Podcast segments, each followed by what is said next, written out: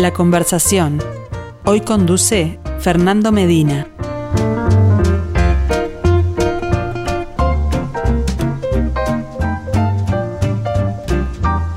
Saludos para todos, ¿cómo les va? Bienvenidos a la conversación de los miércoles, como siempre protagonizada por el artista, la artista de la semana en nuestro ciclo Arte UI en perspectiva.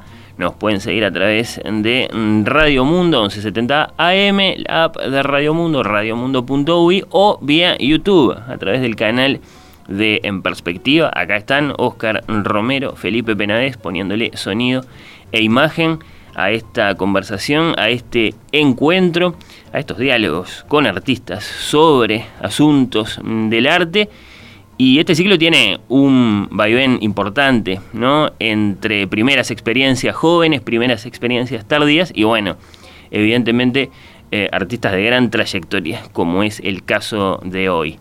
La artista que nos acompaña, la autora de este acrílico que ven junto a mí, me voy a correr un poquito, ahora que veo cómo estoy saliendo vía YouTube para que se puedan encontrar con la obra si es que todavía no la vieron. Bueno, la autora de esta obra la vamos a recibir con música música elegida por ella misma como habitualmente es Analia Sandleris. Uy, ahí está el frío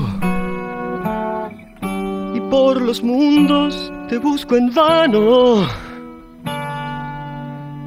Entre adoquines de espanto y casas cansadas y puertas olvidadas de su voz.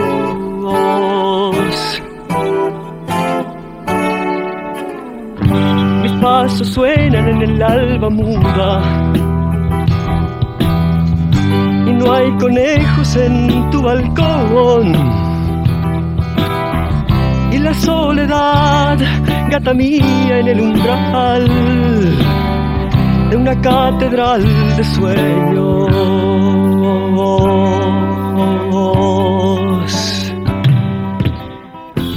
El ciclo de Arte UI en Perspectiva es una presentación de BMW, el placer de conducir. Y volarte tres años atrás.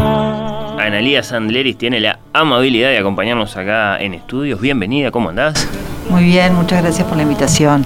Encantados de recibirte. Bueno, para que no se nos apague la voz que estamos escuchando. Ahí está el Darno, Darno Jans. ¿Por qué la elección? ¿Te está acompañando estos días? No, la elección un poco fue por... Eh, este, yo vengo como a hablar más bien del tema de lo visual, del lenguaje visual y de lo, de poético del lenguaje visual. Y esta canción, este, como que es, es pura poesía, es súper vigente, ¿no? Y, y, y él dice, como quisiera escribir una canción que me volviera otro, o que me volviera tres años mejor, que ese otro es, es otro y es, es uno mismo y también es un poco la, las este, sensaciones que muchos artistas transitamos en el taller, ¿no? como, como que el taller es un lugar donde se juegan otras cosas y que muchas veces, digo, uno con la vida cotidiana está confundido o está ahí, cuando te metes en el taller, bueno, vos ahí sí sentís que estás en el lugar, porque sí, sentís que estás en el lugar que tenés que estar y que, y que por ahí sos un poco mejor. Bueno, eh, interesante y creo que, que, nos va a servir ahora eh, en el rodaje de la conversación para, abarcar otros temas. Este, este bueno, eh, puente con la música, ¿por qué no? Eh, Analía Sandeleri, montevideana. Sí. ¿Sí? Eh, ¿Dónde creciste? Eh, crecí una parte en Carrasco, pero en los años, a principios de los 60, y después en Positos. Bien, bien. Y para una noticia breve de tus primeros pasos en el mundo del arte, para tener esas, esas noticias también. Mis primeros pasos fueron en el taller de mi abuela. Mi abuela tenía un taller de pintura, ella era docente, este, daba clase, tenía pocos alumnos y bueno, yo lo frecuentaba como, como la nieta, pero para mí era ese espacio esperado, era, era increíble, Este, Ese espacio distinto de la vida. El espacio, sí, no, además era como eh, el olor a, las pinturas, ella me enseñaba a hacerme las pinturas, o sea, las molíamos con aceite de lino, aceite de linaza, los pigmentos, está hoy hablar de eso parece algo totalmente tóxico porque rellenábamos los frascos de plomo con, la, con los óleos hechos a mano, ¿no? Y incluso de chica salía a pintar con un caballetito y un cartoncito con ella, este, a la intemperie, ¿no? Este, tengo cosas de, de cuando yo era chica, 6, 7, 8 años, del portito del buceo.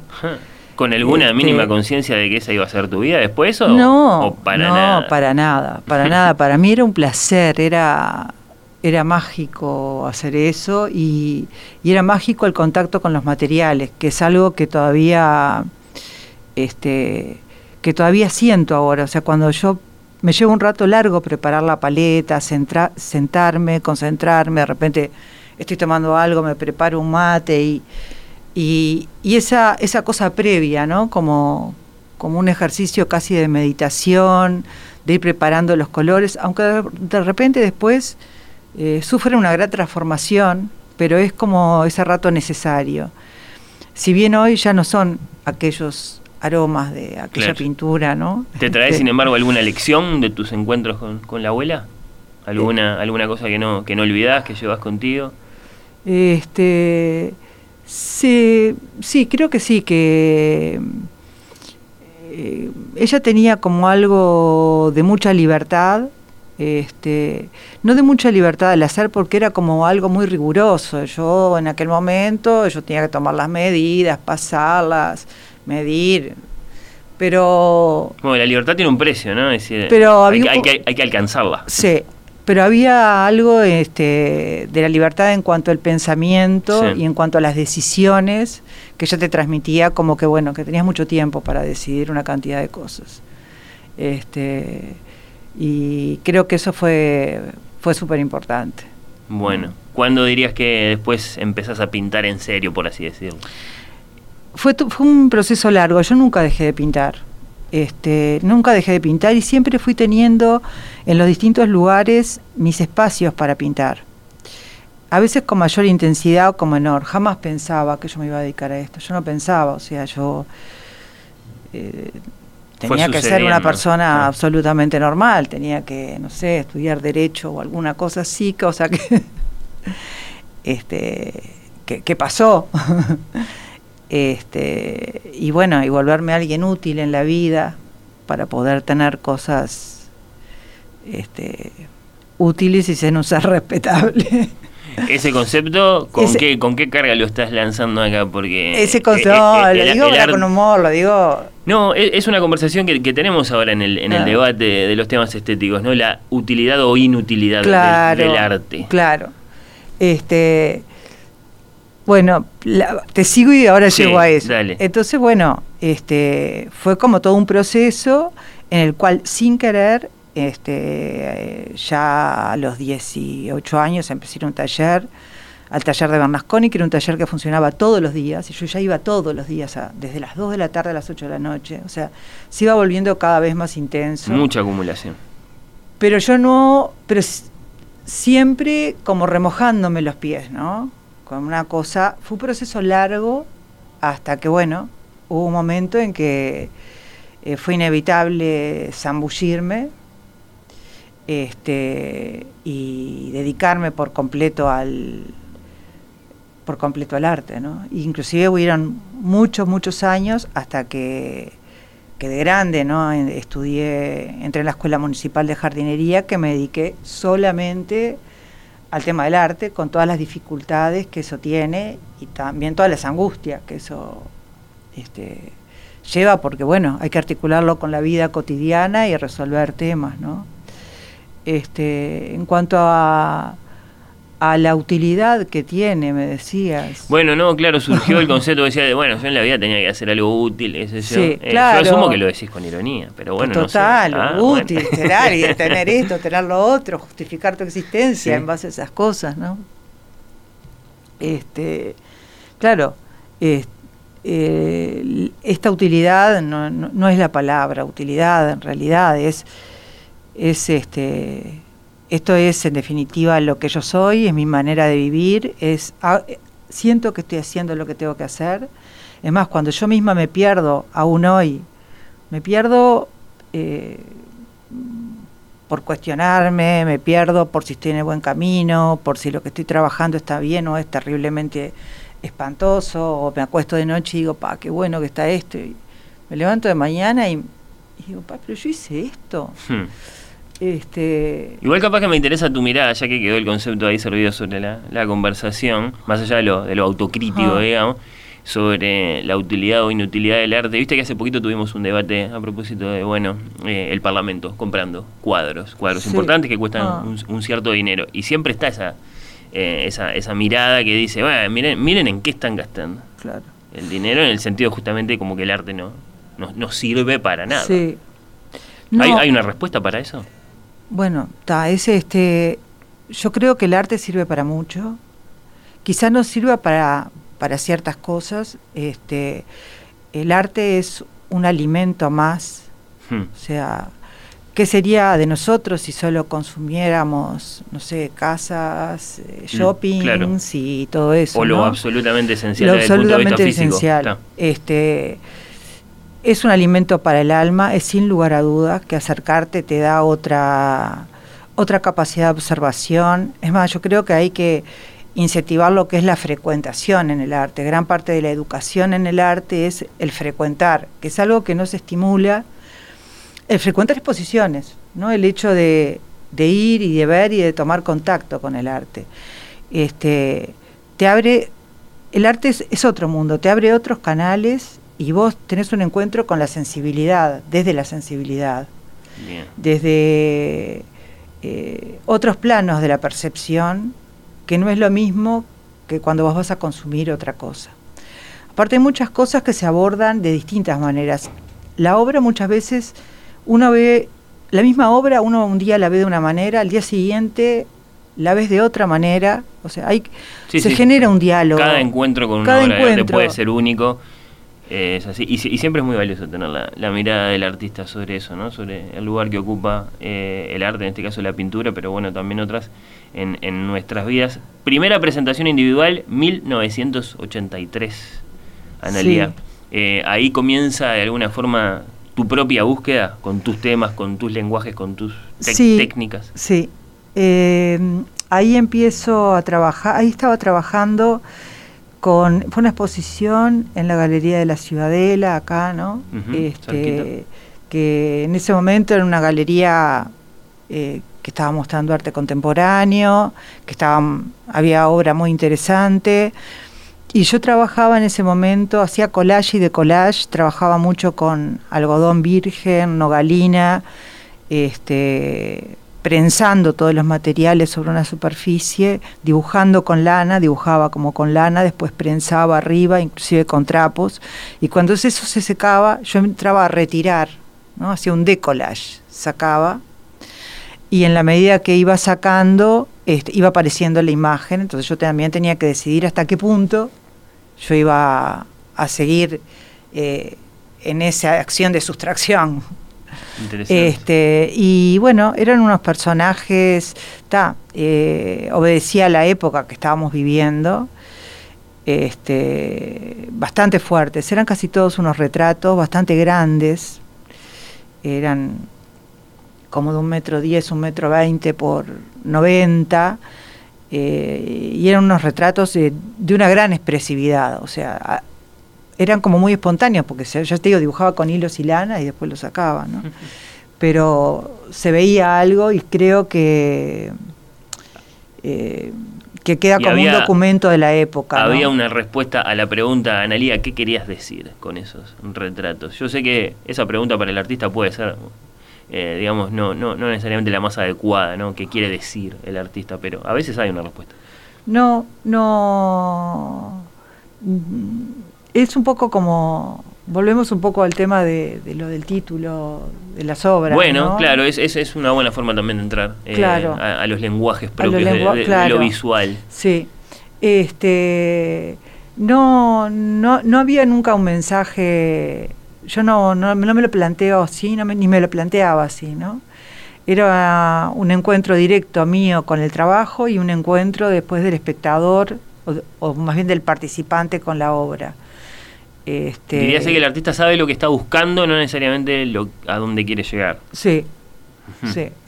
Y muchas veces en esa búsqueda también eh, hay muchas idas y venidas, ¿ah? porque eh, en esa búsqueda uno comete errores que, que, a veces está bueno porque sobre esos errores uno sigue trabajando. O sea, eh, en mi caso yo me pongo a trabajar y de repente estoy mirando y digo, ¿qué estoy haciendo? Y bueno, saco para saco, son, cosas espantosas, este, impresentables, pero después muchas veces... Eh, Igual siempre es misterioso el momento en el que una obra va encontrando... Sí, sí. El, sí, digamos, la confirmación. Sí, cómo se va abriendo camino, eh. ¿no? Es misterioso. Digo, todo, todo, toda esta actividad tiene mucho de, de misterio.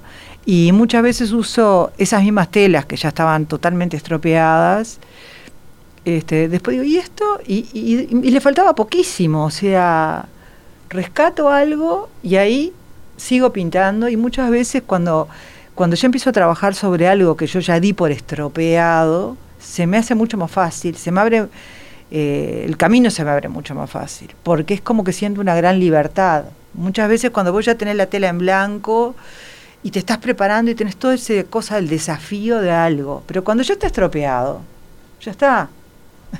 Sentís que no hay nada para perder. No hay nada para perder. No hay nada para perder. Entonces, claro, tengo mucha obra que es como obra sobre obra sobre obra, este, que está bueno, aunque a veces eh, eh, a mí lo que no me gusta es que quede como el rastro de la lucha en la tela, ¿no? O sea, eh, que cuando veo que estoy en ese camino de que la estoy luchando y la estoy luchando y queda algo y, hay algo como de la frescura que se pierde, ya no me gusta porque siento que agarra como, como una dureza, ¿no? una cosa medio rígida. Entonces a veces... Ahí hay referencias concretas.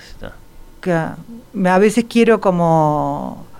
Este, Prefiero que la obra por momentos o por sectores parezca hasta inacabada y más fresca que sentir esa batalla permanente.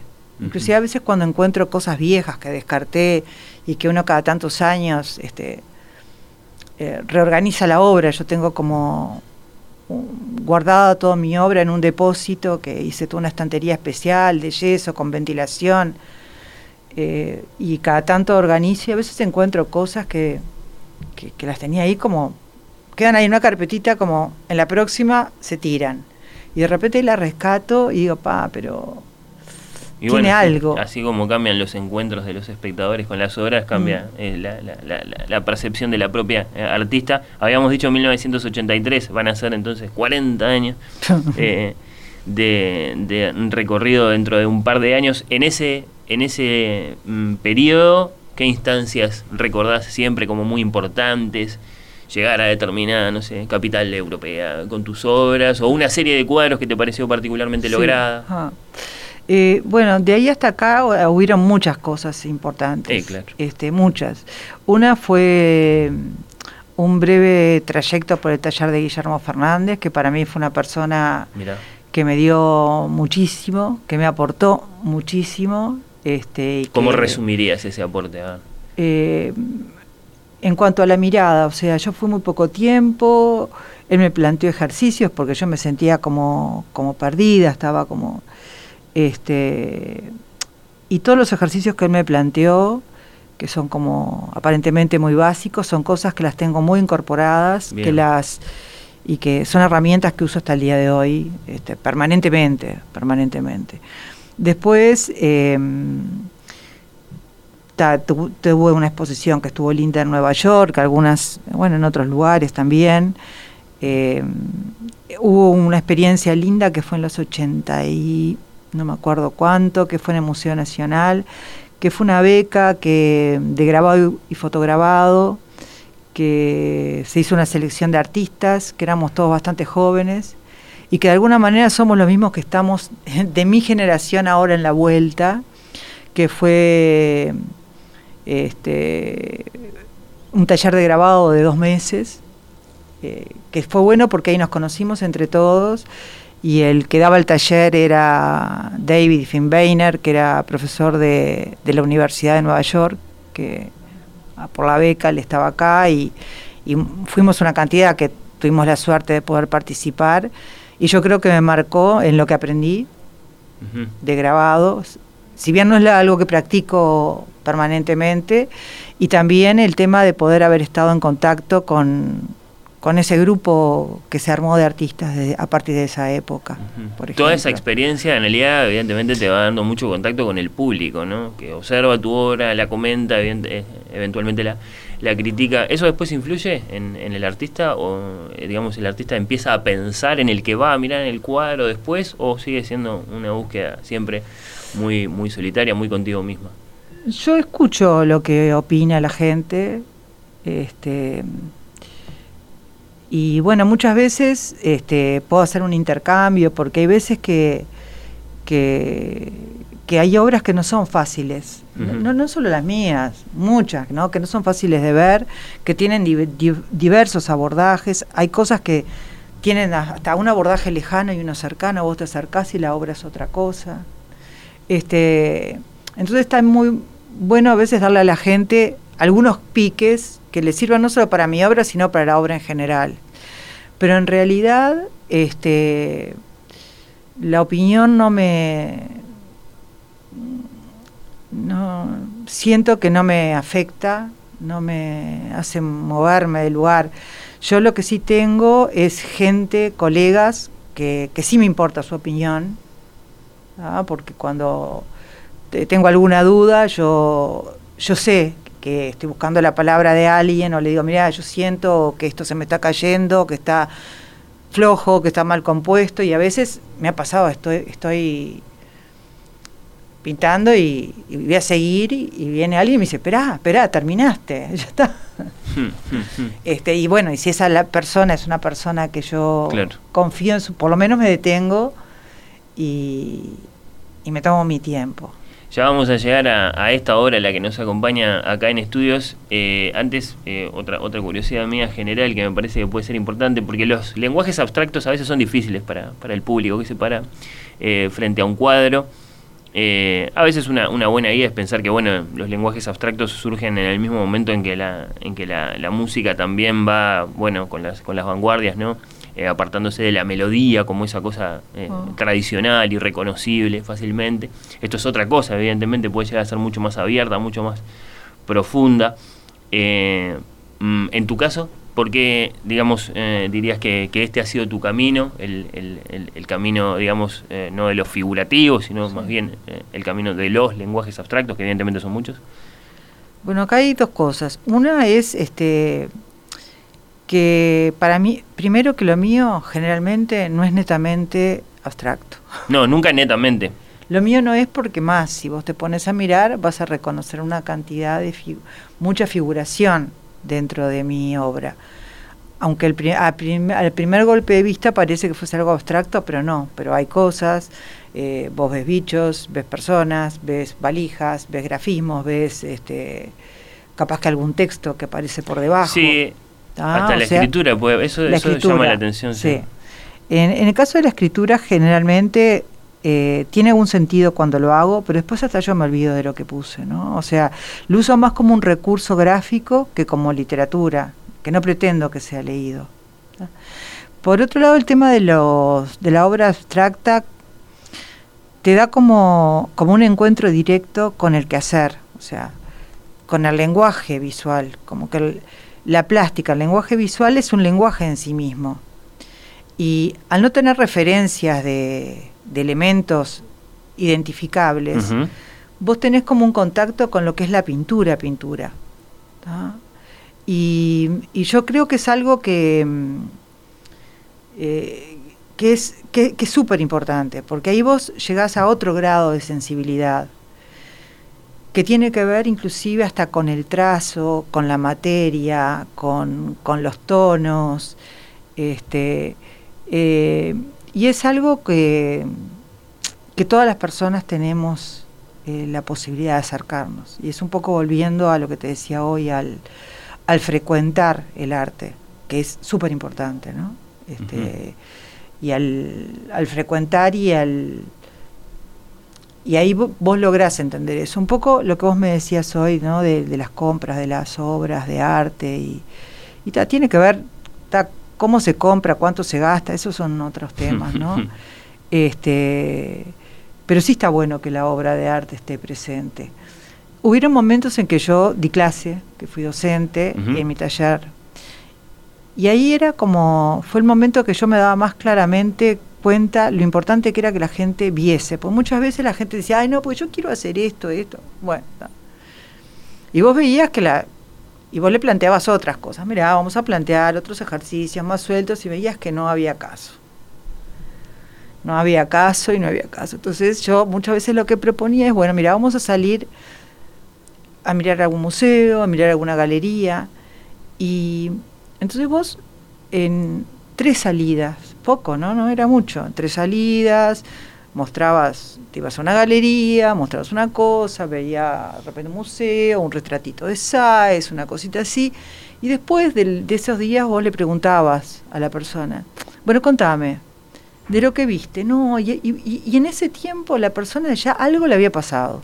O sea, eh, como que las cosas cuando tienen contenido, eh, contenido del alma, y también están bien hechas, bien compuestas, funcionan de color, este, te va entrando, no hay vuelta. Sí, el arte es un diálogo, ¿no? Evidentemente. Y no hay vuelta. Y en pocas visitas y en pocas salidas, Claro. esa misma persona ya se le había cambiado un poco la mirada. Después del encuentro con otras Sí, cosas. Después del encuentro con otras cosas. Sí, sí, sí, claro, tiene que ser eh, Mm. absolutamente fundamental. De hecho, bueno, eh, hay varias otras cosas para preguntarte, pero una, acaso muy importante, sería sería esa, ¿no? La pregunta por, por, por tus grandes admiraciones, tus grandes deslumbramientos con, con otros artistas, con otras corrientes Sí. que, que, que crees que más consciente o más inconscientemente han terminado por, por influir en, lo, Sí. en lo que haces vos. No, a mí me, a lo largo del tiempo, este, eh, claro, he mirado mucho arte, Sí. eh, viajé bastante y, y ta, siempre que, siempre que viajas, uno cree que no te va a pasar, que no te va a volver a pasar, pero entras a algunos museos y vos decís, pa, te- tenía que estar acá.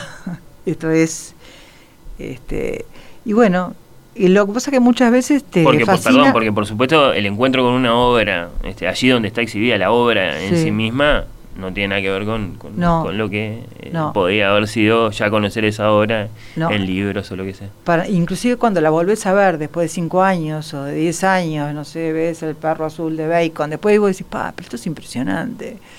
Este, pero muchas veces también te pasa que te fascinan artistas o te fascinan obras que no tienen una relación directa, digo, porque ahí hay algo misterioso, que no tiene una relación directa con lo tuyo, pero que te generan una gran fascinación. Yo que sé, hablando de Bacon. Claro, yo miro la, la pintura del tipo y vos decís, "Este- esto es, es increíble, ¿no?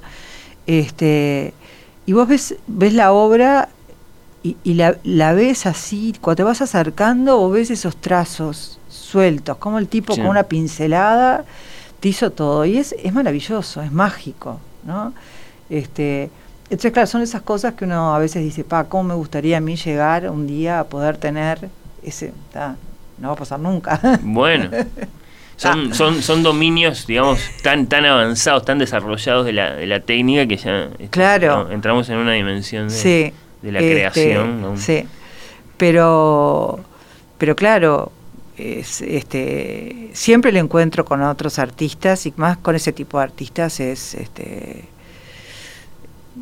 es todo, porque te, te pones a mirar, no sé, al- desde Rauschenberg o te pones a mirar a Jasper Jones o lo que sea y vos, y vos te decís, pa, pero es cuando vos sentís que atrás de esa obra hay un artista, o sea, que en algo que a veces pasa que vos lo ves en una foto y no te y cuando lo ves personalmente decís pa este la sensación esa de sentir que detrás hay un artista eso creo que es súper importante Hmm. Analía, ¿cómo volcás en tu actividad eh, de paisajista Mm. tu experiencia como artista? ¿Con qué nos podemos encontrar en un, en un eh, eh, jardín que está creado por un paisajista, por poner un ejemplo? Sí. Eh, mira, que experiencia. Este, yo traba- trabajo desde, ya desde hace unos años con, con mi socia que estudiamos juntas en la Escuela de Jardinería, que es arquitecta, Jimena Yestarán, y tenemos como una empresa que se llama Paisajismo Uruguayo. Este, entonces como que nos complementamos muy bien, ¿no? Porque ella viene desde la arquitectura y- y quería hacer esto y yo vengo del arte. Sí. Este, entonces es, es como una... y es impresionante la combinación de, de los dos conocimientos y de y, cómo lo podemos aplicar. Para mí es este... Yo lo miro como una pintura muchas veces y cuando miro un espacio está claro eh, qué tiene que estar cerca, qué tiene que estar lejos, dónde poner un volumen que esté grande. Eh, cuando alguien te dice, no, mira, vamos a poner esto acá, y vos le decís, no, mira, acá el amarillo se te va a venir arriba, ponelo allá, ponete un azul acá, o sea, y son esos pequeños detalles que hace que vos puedas conformar un espacio eh, con cosas muy sencillas y de una manera súper contundente. Aparte los artistas, que, que estamos acostumbrados a arreglarnos con poca cosa en general, ¿no? Pues trabajamos con lo que haya, con material de desecho, con lo que sea.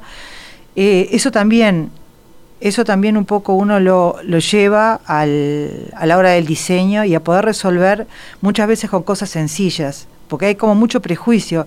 Uno se imagina pa, un paisajista que, que es una, ¿no? Sí. Voy a hacer un mega emprendimiento, no va a estar a mi alcance. Y en realidad, muchas veces nosotros trabajamos hasta en lugares, si bien hemos, hemos hecho parques, ¿no? el Parque de la Charqueada, una restauración del Zamboá, trabajamos mucho en azoteas, en pequeños balcones, y ahí vos te arreglás con un poco con lo que puede tener el cliente, más algunos otros elementos, y, y lugares eh, súper interesantes. Y ahora, con este tema de la pandemia y todo esto, este, los espacios que uno pueda tener son muy importantes. Digo, vos has visto que en Europa las tenden la tendencia es que en todas las azoteas se Sí. hacen jardines, ¿no? Más allá de lo que la gente cree que le va a venir humedad porque tiene verde arriba, que no es así, porque este, las plantas le van a absorber más del 70% de la humedad, es Se al contrario. Ah. Sí, sí, claro, claro. Eh, evidentemente el artista también, entre muchas otras cosas, lo que aporta es una buena relación con la realidad, o si se arregla con lo que tiene. Sí, claro, reconoce bien dónde está, qué es lo que hay y trabaja con eso. Claro. Interesantísimo. Oh. Bueno, bueno, ¿cuál es una buena forma de invitar a conocer lo que haces, Analía? Hay una cuenta de Instagram que estoy viendo que tiene de todo un poco, hay una web. ¿Qué dirías vos? Eh, sí, este, inclusive tengo un canal de YouTube que creo que está desordenado, que lo voy a tener que ordenar, donde hay, este, donde hay unas cuantas entrevistas. Este, si me buscan en YouTube estoy, y en estos días voy a rearmar un poco la página web, que ha estado bastante vaga, digo, porque tiene que hacer otro, y voy a empezar a alimentar el Instagram y Facebook también. Parecen, eh, sí, ventanas muy importantes en Y estos yo- tiempos sí. para el artista contemporáneo. Sí, claro. Y otra cosa, no, que la foto que usamos de mi retrato, este, que, que no salió, que en estos días en Instagram, es del fotógrafo Luis Alonso, Bueno. para hacer un poco de justicia artística. Este, y que el catálogo, bueno, de que tú vas a publicar también está a la venta en el museo y que si alguien lo quiere también se puede comunicar conmigo, que yo también los tengo. Perfecto, son todas eh, invitaciones que, Mm.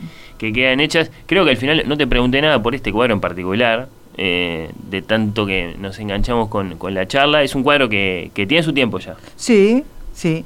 Tiene su tiempo, pero de alguna manera creo que me representa porque tiene una, una, una cantidad de elementos que he usado. Por ejemplo, hay algún elemento ahí que parece como un elemento central, que es como una valija, un contenedor, Sí. que lo has visto en otras cosas. ¿no? Yo trabajé durante mucho tiempo con eso, ¿no? Como el continente contenido, lo de adentro, lo de afuera, los cambios, los cambios interiores y los cambios exteriores. Viste que la valija cambia cambia lo de adentro y cambia el lugar geográfico, se mueve, se desplaza, Queda abandonada. queda abandonada, este, claro. Y bueno, y, y todos esos seres que pasan por dentro y por fuera, ¿no? Bueno, bueno, bueno. Eh, nos acompaña todavía unos días más, recién estamos en la mitad de la semana, esta hora de Analía Sandleris acá en estudios. Un placer conocerte, muchas gracias. Igualmente. Por esta conversación. Mujer Cambiar es algo propio de quienes no se conforman solo con lo que está bien. Es para los que entienden que la aventura es el camino del éxito para los que no les importa llegar, sino seguir adelante. Es para los que no se detienen por lo difícil del camino, porque nadie hizo historia sin cambiar nada. Por eso, vamos a cambiarlo todo. Llegó una nueva era. Magna, nuevo importador oficial de BMW Motorrad